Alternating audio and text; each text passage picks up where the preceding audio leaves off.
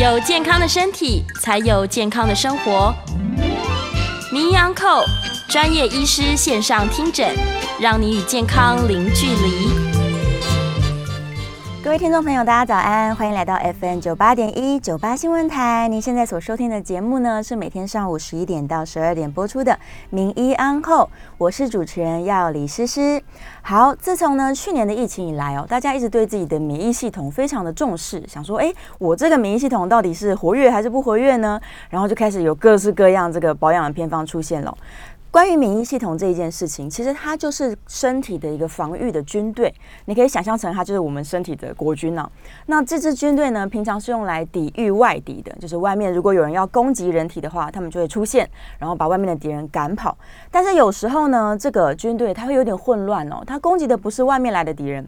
它攻击的是我们自己健康的人体，那这样子的攻击呢，它有可能会发生在关节的地方，它会攻击你自己的关节以及周边的组织，然后就会造成各式各样衍生性的疾病哦。这就是我们常常听到的所谓的类风湿性关节炎。那这个问题呢，其实它会非常的严重，而且很多人可能没有观念，也没有办法察觉。所以今天在节目当中，我们非常开心呢，请到的是台北荣民总医院的。过敏免疫风湿科的陈伟生陈医师来为我们解释什么是类风湿性关节炎啊！主持人早，各位听众大家早。那呃，刚陈如主持人说的，就是说这个自体免疫疾病里面，我们大家都耳熟能详的类风湿关节炎，对，那就是我们的这个免疫系统呢，就是发生了混乱。那应该是要保护身体的免疫系统，那。这些 T 细胞、B 细胞结果去攻击自己的关节，造成严重的发炎。所以这些关节如果说持续的发炎久了之后，大家都有一个印象说，类风湿关节炎就会关节变形、对破坏、失能，好，那造成一个永久的伤害。那这是我们不乐见的地方。嗯嗯，所以他常常看到发生的症状，就是包含我们刚刚说的关节发炎，然后关节可能肿胀、行动不方便。是不是会有人抱怨说什么啊？他连拿汤匙、筷子啊都没有办法这样？对，因为类风湿关节炎它的特性，它其实好发在一些周边的小关节为主，所以我们大概可以知道说影响在手部。那手部的话，大部分是以手腕、对掌指关节、哦近端指关节这几个地方是它好发的地方。哇，那这个几个地方其实影响到的时候，可以我们手平常要做很多工作。对，那简单到拿碗呐。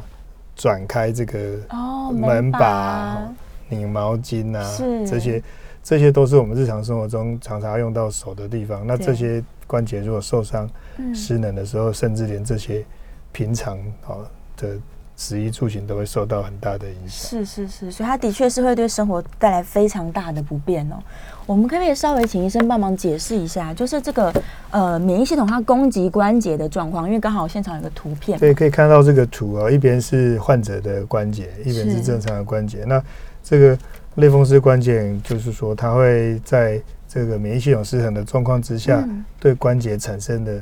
长期慢性的发炎。是，那这些慢性发炎就会造成这些关节产生的这些可以看到肿临床症状，看到肿、嗯。胀，嗯，那在里面就可以看到说有可能有积水，是，可能有滑膜组织的增生，嗯，然后进而最后就是我们关节就是骨头骨头之间这个区域是，那造成中间的软骨的破坏，嗯，中间的骨头的锈蚀，嗯，那最后就是。变形，是，然后就慢慢的连旁边的软组织、对，肌腱、韧带都受伤，然后就变成没有功能。哇。所以它并不是一开始就去攻击我们骨头的部分，它攻击的一开始可能是周边的这些比较软的东西。嗯，它它应该还是以周边，应该还是以关节为主，就是滑膜发炎，就是关节里面一直在发炎，然后久了以后，它的骨头就开始锈蚀掉。对对对对，就是慢慢中后期才会攻击到骨头，中后期就才会有关节呃这个锈蚀掉变形的情形。那如果，所以我们早期诊断、早期治疗就可以。避免这个变形破坏失能的情形哦，越早发现是越好。那再来，我们就要请医生帮忙介绍一下了，到底有哪一些常见的症状哦，可以帮助大家自己察觉，说我是不是有可能是类风湿性关节炎？刚可以谈到说关节发炎嘛，那关节发炎其实这些我们发炎其实大家可以分成几个大的部分大家都有时候能想的退化性关节炎。是。那退化性关节炎就是比较大家有时候能想的比较没有不发炎的关节炎。嗯。那类风湿关节就是大家所熟知的发炎性发炎性的关节炎。对，那或者是像僵直性脊椎炎就是发炎性的关节。是。那发炎性关节有一个特色，就是说它这些关节侵犯的关节，如果越不使用，对，它就会越僵硬。哇。然后使用以后，它就会缓解。嗯。那以类风湿关节来讲，我们一天最长不动的时候就是睡觉。啊，对耶。所以睡觉起来早上。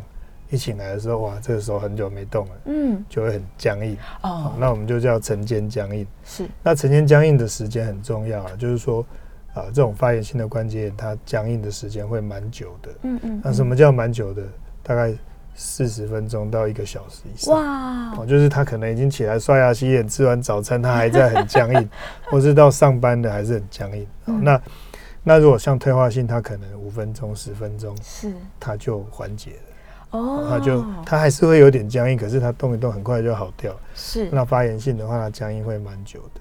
那再就是说，除了成天僵硬以外，这些类风湿好发的关节，哦，那大当然大部分是对称性的小关节。那刚刚有提到手部这些手腕啊、掌指关节这些，然后当然不只是手了哈，嗯嗯嗯，我们的手肘啦、膝盖啦、脚踝啊、脚趾头啊，哦这些。都是类风湿关节炎容易侵犯到的关节，而且它会成对的出现。对，那关节发炎的典型症状当然还是肿、嗯、痛，然后发热、对、发红，然后这些是它发发炎的典型的症状。嗯，是。所以大家如果要自己观察的话，你这个早上关节僵硬的状况非常久，那你可以赶快。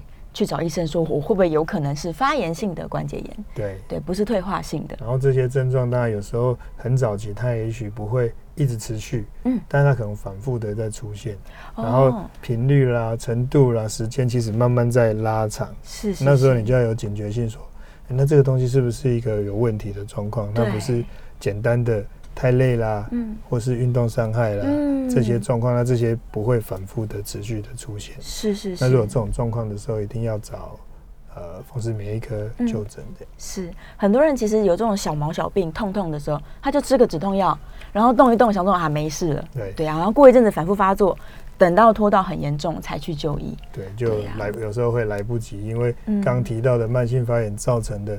骨头的锈蚀，这些其实都是不太可逆的。嗯，是是是，所以它不能拖到最后了。万一真的已经到关节变形的程度才就医的话，那都已经没办法挽回了。对，是。那要麻烦医生帮我们解释一下哦，到底有哪一些族群它是特别容易罹患的？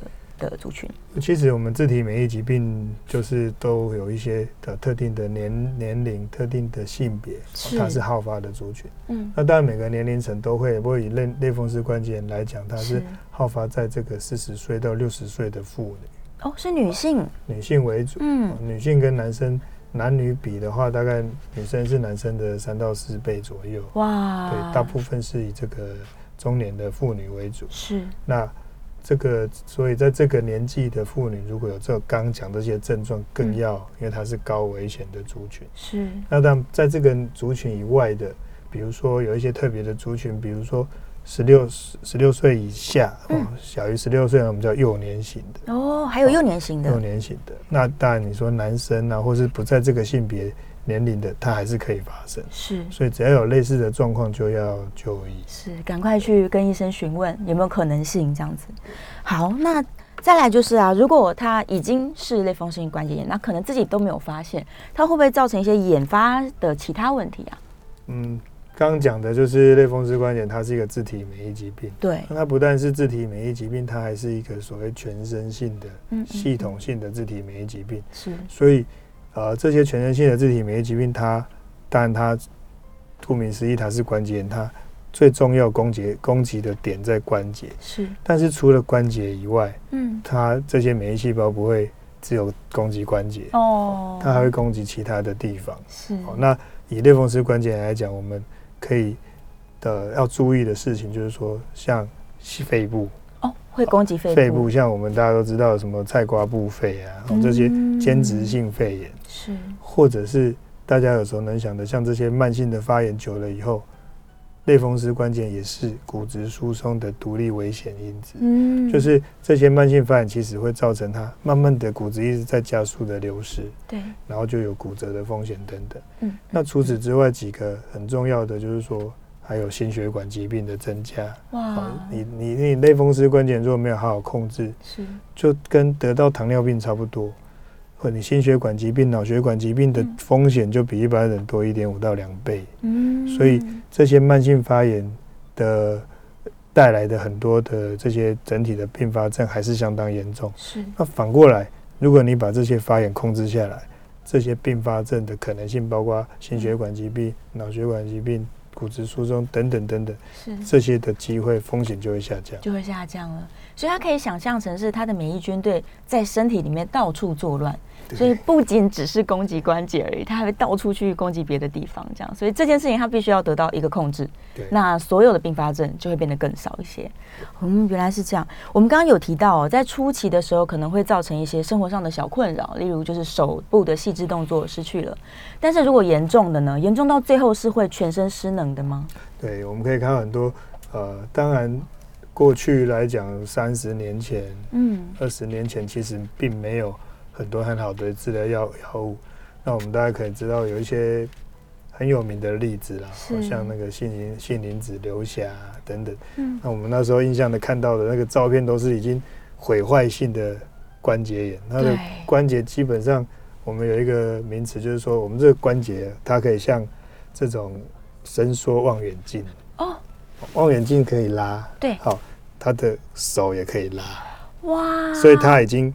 全部破坏了，已经关节坏掉了，韧带啊关节，所以所以我们手可以这样，它不能这样，它是这样，啊，它已经完全没有支撑，没有功能。天哪！所以在关节严重的破坏的时候，其实可以看到这些小关节以外，那我们可以看很多类风湿关节，它可能要接受什么置换关节的手术，是它可能膝关节、髋关节可能都。坏到哦，那他可能提早坏掉，嗯，他可能在很年轻，二十几岁、三十几岁、四十几岁，他就要换关节，哇，那他就造成这些永久性的伤害，造那更不要说如果侵犯到重要的器官，嗯，刚刚讲的肺部侵犯，对，刚刚讲的还有刚刚都讲了一个就是眼睛啊，哦，还会侵犯眼睛，眼睛的话也是一个很重要的一个我们自体免疫系统容易起影响的地方，以类风湿关节来讲，大概。很常见的就是像干燥症，是像巩膜炎，巩膜炎。好，那这些严重的情况，有时候也会造成甚至到视力退化啦，甚至到严重到失明的情形。哇！所以这些严重的并发症还是我们要很注意的事情。是是是，会不会有一些病患他是从周边的并发症再反推回去，说原来他一直都是类风湿关节炎？对，大部分的情况是说他当然他。反复的在发炎，对，但是他其实并没有找到病因，嗯嗯，那最后呃辗转辗转，最后最后才发现说，哎，原来就是类风湿啊，对，原来是关节。那那有些情况就是说，他也许他不是好发的族群，那就没有人想到，哦，包括病人，包括医生，是，他就而且可能在早期症状没有很明显，嗯，对，他就这样反反复复。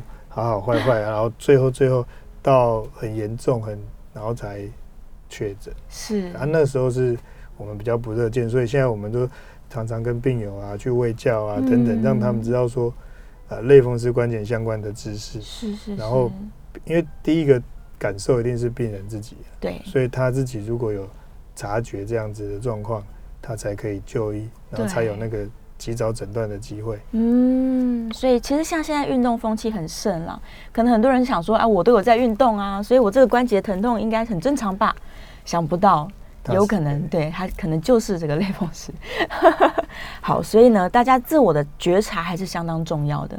然后，如果对于我们这个关节关节炎之王哦，可以有更多一点的了解，那其实对他自己生活的这个自我知觉。也是更好的，所以今天的这个节目真的非常非常重要。好，接下来跟大家就是我们刚刚分享了很多有可能你自我观察到的一些症状，跟如果你不治疗，它之后会产生如何严重的后果。那再来，我们就要进入到治疗的部分了。对，要麻烦就是医生帮我们稍微解释一下哦，现在到底医生会透过什么样的方式啊来做这个关节炎的诊断？类风湿性关节炎。刚刚讲到就是治疗，但是在治疗之前要求一个。及早或正确的诊断。对。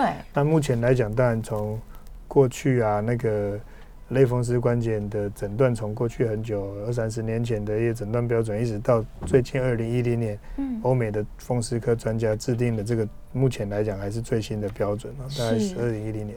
那大概可以看到说，那医生怎么样去认定你是一个类风湿？嗯，那大概从这四个面相。那临床上大概第一个面向就是一个抽，这是症状。症状。那刚刚提到一些典型的症状，这些周边的小关节啊，嗯，然后当然，如果你是大于十个小关节，哇，十个，在第一个面向它就会得到五分。哦。好，它是一个有五分啊，有三分啊，两分一分。对。那如果最典型都是小关节，如果你大于等于十个小关节，它就十五分了。五分了。哦，那后面可以看到医生会抽血。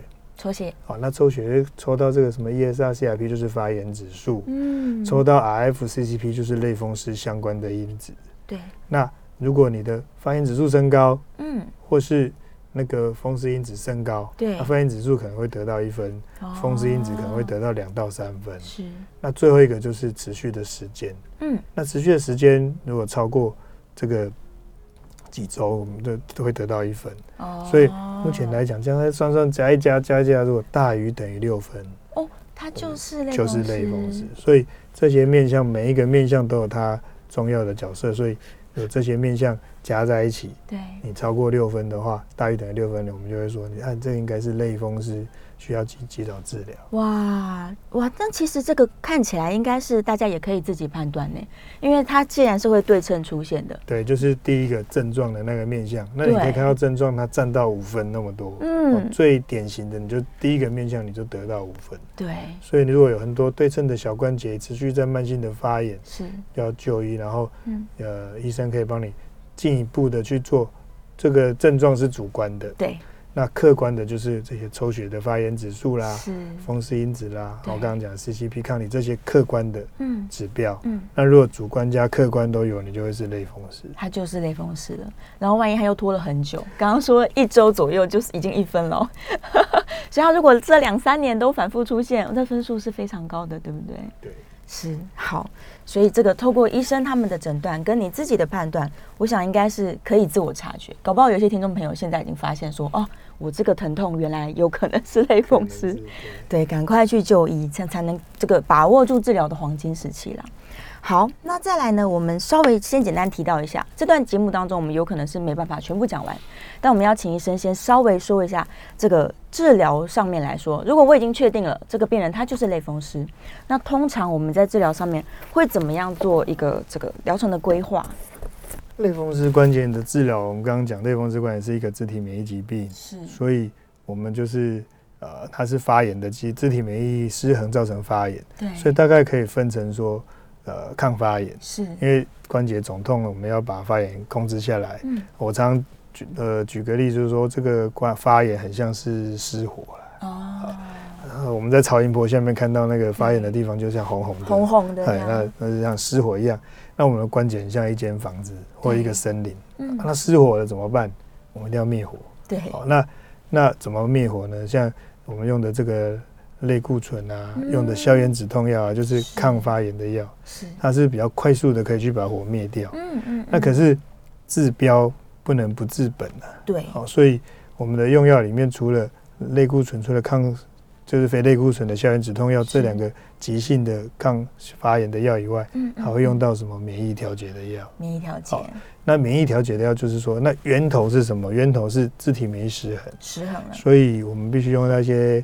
调节免疫的药，嗯，从源头去把它不正常的这些免疫反应把它控制下来，嗯，那才会又治标又治本，又灭火又把这个军队安抚乖乖的这样。那那当这个病人他用的都是传统的这些口服的免疫调节的药，对，如果他还是治疗不好怎么办？哦，就是目前看起来可以大概会有大概六到七成的人，他也许。经过这样治疗半年一年，他就稳定了。对。可是还是有三到四成的人，他没有办法稳定下来。是。火还是继续烧。还是在烧。还继续烧，那烧久了怎么办？就烧毁了。我常常讲说，森林失火就这个森林失火可能有一些树木被烧掉了，对，有一些树木被烧成木炭，木炭化了，烧成木炭你就救不回来，就是就像关节已经锈蚀了，是是是，所以这个时候我们就要进到下一个阶段的治疗，就是像目前有的这十几年来风湿类风湿最大的进步就是这些生物制剂的治疗，或是。近十年来的小分子药物的治疗哦，所以我们等一下在下一段节目里面可以详细的来说，如果你这个火没有扑下去的话，我们是不是有一更更科学的方法，我们来设法这个让森林恢复正常？好，我们稍微休息一下哦，下个阶段马上回来。欢迎来到 FM 九八点一九八新闻台。您现在所收听的是每天早上十一点到十二点播出的《名医安后》，我是主持人要李诗诗。我们今天在节目现场哦，要来讨论的是一个很多人可能不清楚，但是非常非常严重的这个关节炎之王，就是类风湿性关节炎。我们邀请到的呢是台北荣民总医院的这个过敏免疫风湿科的陈伟生陈医师。我们刚刚在上一段节目里面已经聊了很多这个如何自我察觉。一些这个类风湿性关节炎的症状，然后我们再来就要进入到治疗的部分。刚刚已经有提到，就是这个森林失火的时候，我们要一边灭火一边去控制这个放火的人。对，但是在这个呃灭火的部分呢，我想要稍微跟请陈医师跟大家分享一下，因为很多人只要一听到说，哎，我要用这个类固醇哦，医生，我可不可以不要用类固醇？是，因为。大家都知道类固醇，类固醇的一些副作用，对，月亮月亮脸啊、水牛肩啊等等，那这些副作用是大家所害怕的。是，那但是类风湿关节的治疗里面，其实类固醇是占有一个重要的角色。嗯，那举个例子来说，如果这个病人他的类风湿关节来，我们刚刚讲到发炎像失火一样，对，那火非常的大、非常的旺、烧得很严重的时候，对，那我常常举例说。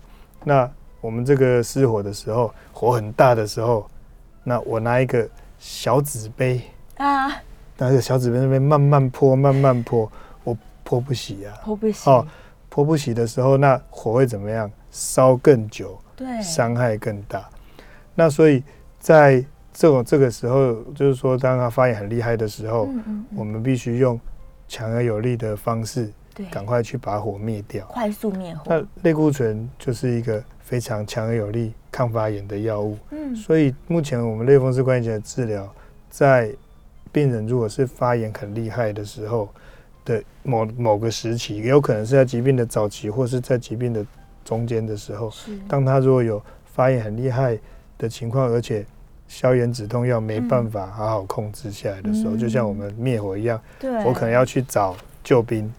找消防队，对，找其他甚至直升机来灭火，哇，就是要用快速的方式。那我们类固醇不需要用的又长又多，嗯，我们需要用的精简有效，然后帮助我们赶快把火灭掉就好。然后灭火灭了以后，没有人火灭了，还一直在浇水，对不对？就会减药，就会停药。是，但是长期来看的时候。这个类固醇如果用的正确，用的好，其实对它的长期预后是好的。嗯，国内外都有很多的研究显示说，你在这个时期，你看有好好的控制，对，用了类固醇，那它很快的压下它的发炎，嗯，病人其实就不会走向关节变形破坏。是是。那如果该用而未用的时候，就是一个伤害。哦。那那当然，现在刚刚我们提到有所谓的生物制剂、小分子药物，对的的这个。被发现以后，但类固醇的角色当然它又会越显得越少了啦。哦，就是说过去来讲没有这些新一代的好的药物的时候，我没有办法的时候，还是得靠类固醇。没错。那现在这样的状况，在这些新的药物，嗯，有也是有非常好的抗发炎的效果。嗯。然后就比类固醇少的副作用，所以类固醇的角色当然会越来越少。是，所以对医生的治疗来说，它是一个非常手段。所以医生会很精简，但是呃正确的去把它用好，然后病患其实也不用太担心啦。就你不要听到医生说，哎，我们该吃类固醇喽，然后你就回去都不吃。最最重要是 是说要把你的担心跟医生讨论。对，你如果真的很害怕，你要跟医生讲，然后当然医生会跟你做分析、做讨论，让你能够理解为什么你要用这个药。对，然后切记就是不要说呃自自行减药停药，然后其实医生不知道。对，那他会。误判你的病情，就是说他以为你有吃或你即使你没吃，这样结果更严重了。对对对，他有可能下了药就会不精准了。最常看到的就是很多人回家之后就跟医生说有啦，我都有吃啦，然后把药送给别人。对，所以大家千万不可以这样，一定要好好配合医生哦，因为医生会根据你的症状、你的需求，很精准的去使用它。那就像刚刚陈医师说的，我们可以很短期、快速的把火灭掉，那你就可以停下来使用。啊，偏偏你不吃，哇，那可能下次还会拿到这样。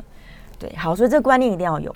OK，所以除了灭火之外，刚刚说我们有这个呃类固醇跟非类类固醇的消炎药，那这两个只是主要只是灭火嘛？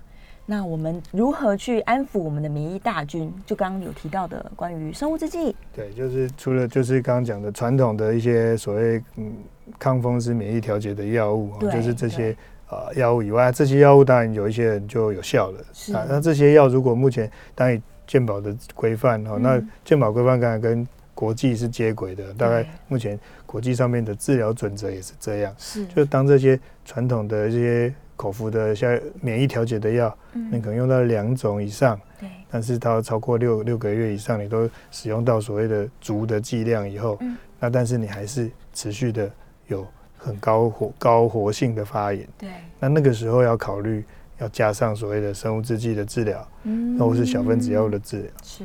那什么叫生物制剂呢？其实生物制剂就是指的，就是说。这些类风湿关节，我们可以知道说它的病理机转，就是说它的源头在哪边。那因为它源头就可以在经过这十几年来有很多的重要的发现，是比如说呃，这发炎的炎的最厉害的所谓的一些发炎的细胞激素，是。像肿瘤坏死因子啊，像细胞激素六啊，好等等。那还有刚刚讲的免疫细胞，像 B 细胞啊、T 细胞啊这些。对抗这些它的病理机转里面重要的东西，嗯，那举例来说，像肿瘤坏死因子，那就会研发出一个抗肿瘤坏死因子的生物制剂，是，那就把这个发炎整个过程当中很重要的一个发炎的细胞激素把它抑制掉，嗯嗯，那中断掉这个整个发炎的过程，是，那达到治疗的效果。那生物制剂是这十几年来进步，然后但是生物制剂大部分是以针剂的。是角色为主，那所谓小分子药就是口服的小分子药，那这些药也在近我六七年慢慢也都在全世界广泛的在使用。是那不管是生物制剂或小分子药，它的特色就是所谓标靶的治疗，对，哦，针对它这一个对这个病理机转里面最重要的那个物质，嗯，然后把它抑制掉，对，那所以它的疗效会很快，是，然后而且呃。又快又可以持久，然后它的副作用也是比较可以预期的。是是，就是这个啊，抑制掉这个因子，它会有带来怎样的副作用？嗯，那我们就可以在疗效跟副作用中间找到一个很好的平衡点。嗯，然后达到又有效又减少副作用的效果。是，那就像刚刚医生说的，它有一些是针剂，有一些是口服的，而且它的机转呢都非常的精准。所以实际上，医生能够用来这个安抚免疫大军的这个武器有非常非常多种，然后就会根据每个病人不同的状况来做安排。所以不见得说你打比较多针，然后你就比较严重。可能别人是吃口服药，他就不严重，这样不见得是这样的。对，因为这些都是用在刚刚讲的这些所谓严重的病人。对。那但是因为这些不同的基转的生物制剂或小分子药，是它我们在选择的时候还是会考量病人的。各个状况，比如说他的年纪，他的共病，他可能有没有一些共病等等，然后还有病人的生活习惯，比如说打针，或是打针还有分皮下注射、点滴注射，那所以病人的会跟病人做一个讨论，对，然后看怎么样对他是最方便的，是。对他是最能够不影响他生活的方式来治疗。哦，像这些针剂的使用啊，它大概频率会是多么频繁呢？频率的话，大概从一周两次，嗯，然后到两周一次，到一个月一次，哦，都有，对，那就是皮下注射的部分，嗯嗯，那像点滴注射的话，大部分是一个月一次，对，或者是有些是呃六个月两次，哦，等等，对，就是就是这样。那口服的话，大家都一天一次为主，是是是，所以他也可以根据自己的方便程度，也许他出门是不太方便的人，他可以跟医生讨论说，那我可能频率拉长一点。然后我需要用到针剂，但是我就隔久一点再来看医生，这样子。对，就是这个每个病人的一个状况不太一样，所以我们会从各个面向，但每个面向都有方便性也好，对，共病也好，是，然后还有一些它的副作用也好，这些可能都要整体的来评估，看哪一个是比较重要的，综合的去考量它这样子。好，OK，我们在这个阶段呢，讲了非常多关于治疗的观念哦，其实重点都还是要配合医生啦。对，因为医生现在武器非常多，而且科科技越来越发达，所以应该都可以帮助你们把这个病情良好的控制住。但重点就是你要乖乖听话，好，不能 不能任性，然后不要这个回去药都不吃这样。好，我们在下个阶段里面呢，可能会再来聊聊，就是有一些特殊的族群，他如何去选择比较适合自己的治疗药物，然后能够达到更好的效果。好，我们休息一下，待会再回来。迎来到 FM 九八点一九八新闻台。您现在所收听的是每天早上十一点到十二点播出的《名医安后》，我是主持人要李诗诗。我们今天呢，在节目当中讨论的是有这个关节炎之王之称的类风湿性关节炎。邀请到的呢是台北荣民总医院的过敏免疫风湿科的陈伟生陈医师。哦，我们刚刚在前面两段节目里面，其实讲了很大量的资讯，就是关于这个类风湿到底有哪一些症状啊，怎么治疗啊。那在这个这一段节目里，我们想要聊一下有些特殊族群，他要怎么样跟医生做讨论。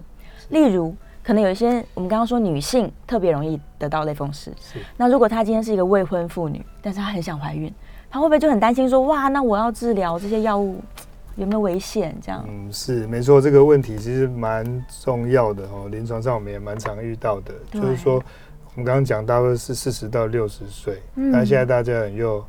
比较晚婚，然后晚生小孩，所以其实临床上的确会遇到这些呃类风湿关节，而且她呃想怀孕哦，对，怀孕的状况，那跟治疗有没有关系哦？我想很当然，这些我们类风湿关节刚刚讲到的治疗，对，包括一些口服药物，是。生物制剂、小分子等等。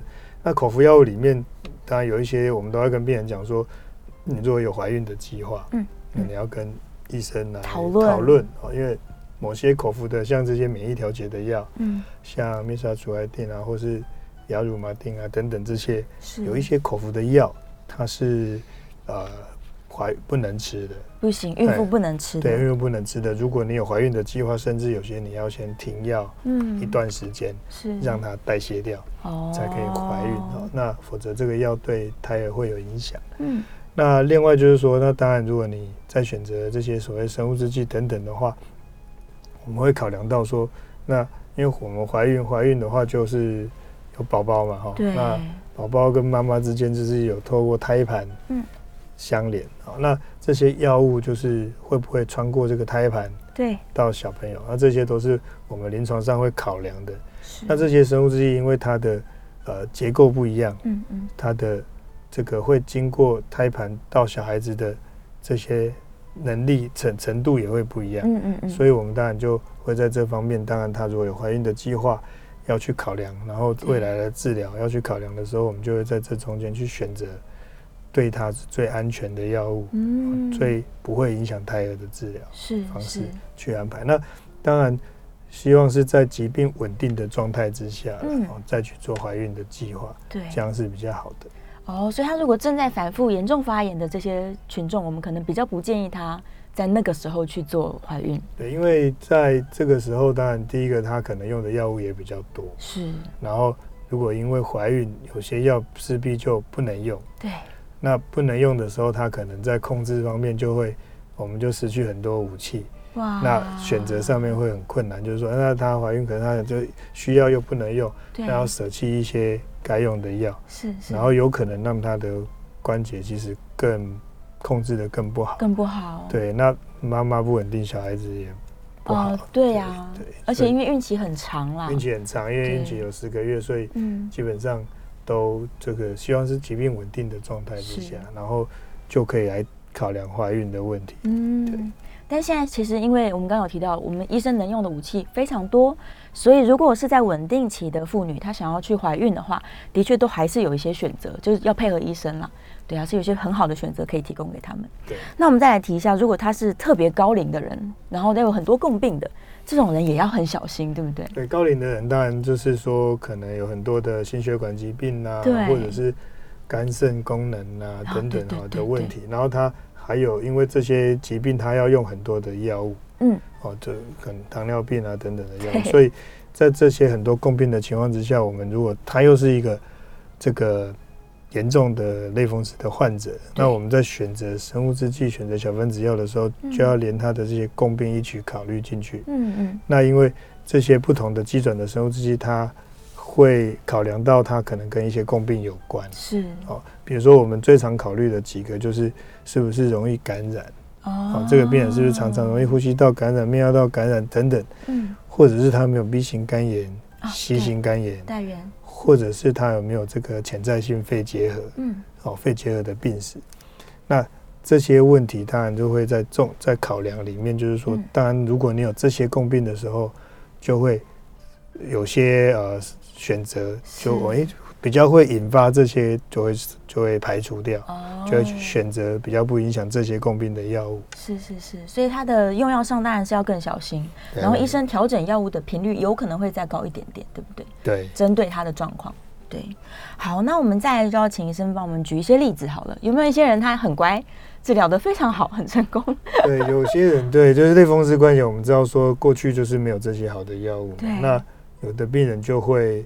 越治疗越呃失望，灰心，越忧郁。好，那其实刚没讲到，就是说这个情情况慢性发炎，如果真的没有控制好的时候，真的病人就开始忧郁症了，就开始就不想治疗了。对，好，那曾经有遇过一个病人呢，他就是呃来到我们门诊的时候啊，其实在过去他已经被确诊类风湿，是，但是过去的治疗可能就没有让他有。感觉到很好的疗效。哦，所以他就越治疗就觉得那有治疗没治疗差不多，嗯嗯，那医生给他建议，他就也爱理不理的哇，那所以就这样越来越差，然后我们就花了很多的心力去劝他，然后希望能够接受这正规的治疗，啊，但他后来终于哦打破他的心防，他就开始接受生物制剂的治疗，对，因为他一开始不接受是想说。生物制剂，你说是很好的药，嗯，可是好像是很严重的人才要用哦。对，好，那我是不是用了就表示我很严重？我可能也没有病入膏肓，没有这个心理障碍。对，然后就，但是我们跟他说，这是你的机会啊，你不要放弃这个机会。可是真的弄讲，就是一很很多人都是很快可以接受，不过他真的没办法接打破那个心房。那后来特别久，终于做了一两个月，好，好，终于让他治疗了。那治疗之后。他这个，他跟我讲说，他原本为什么很难忧郁？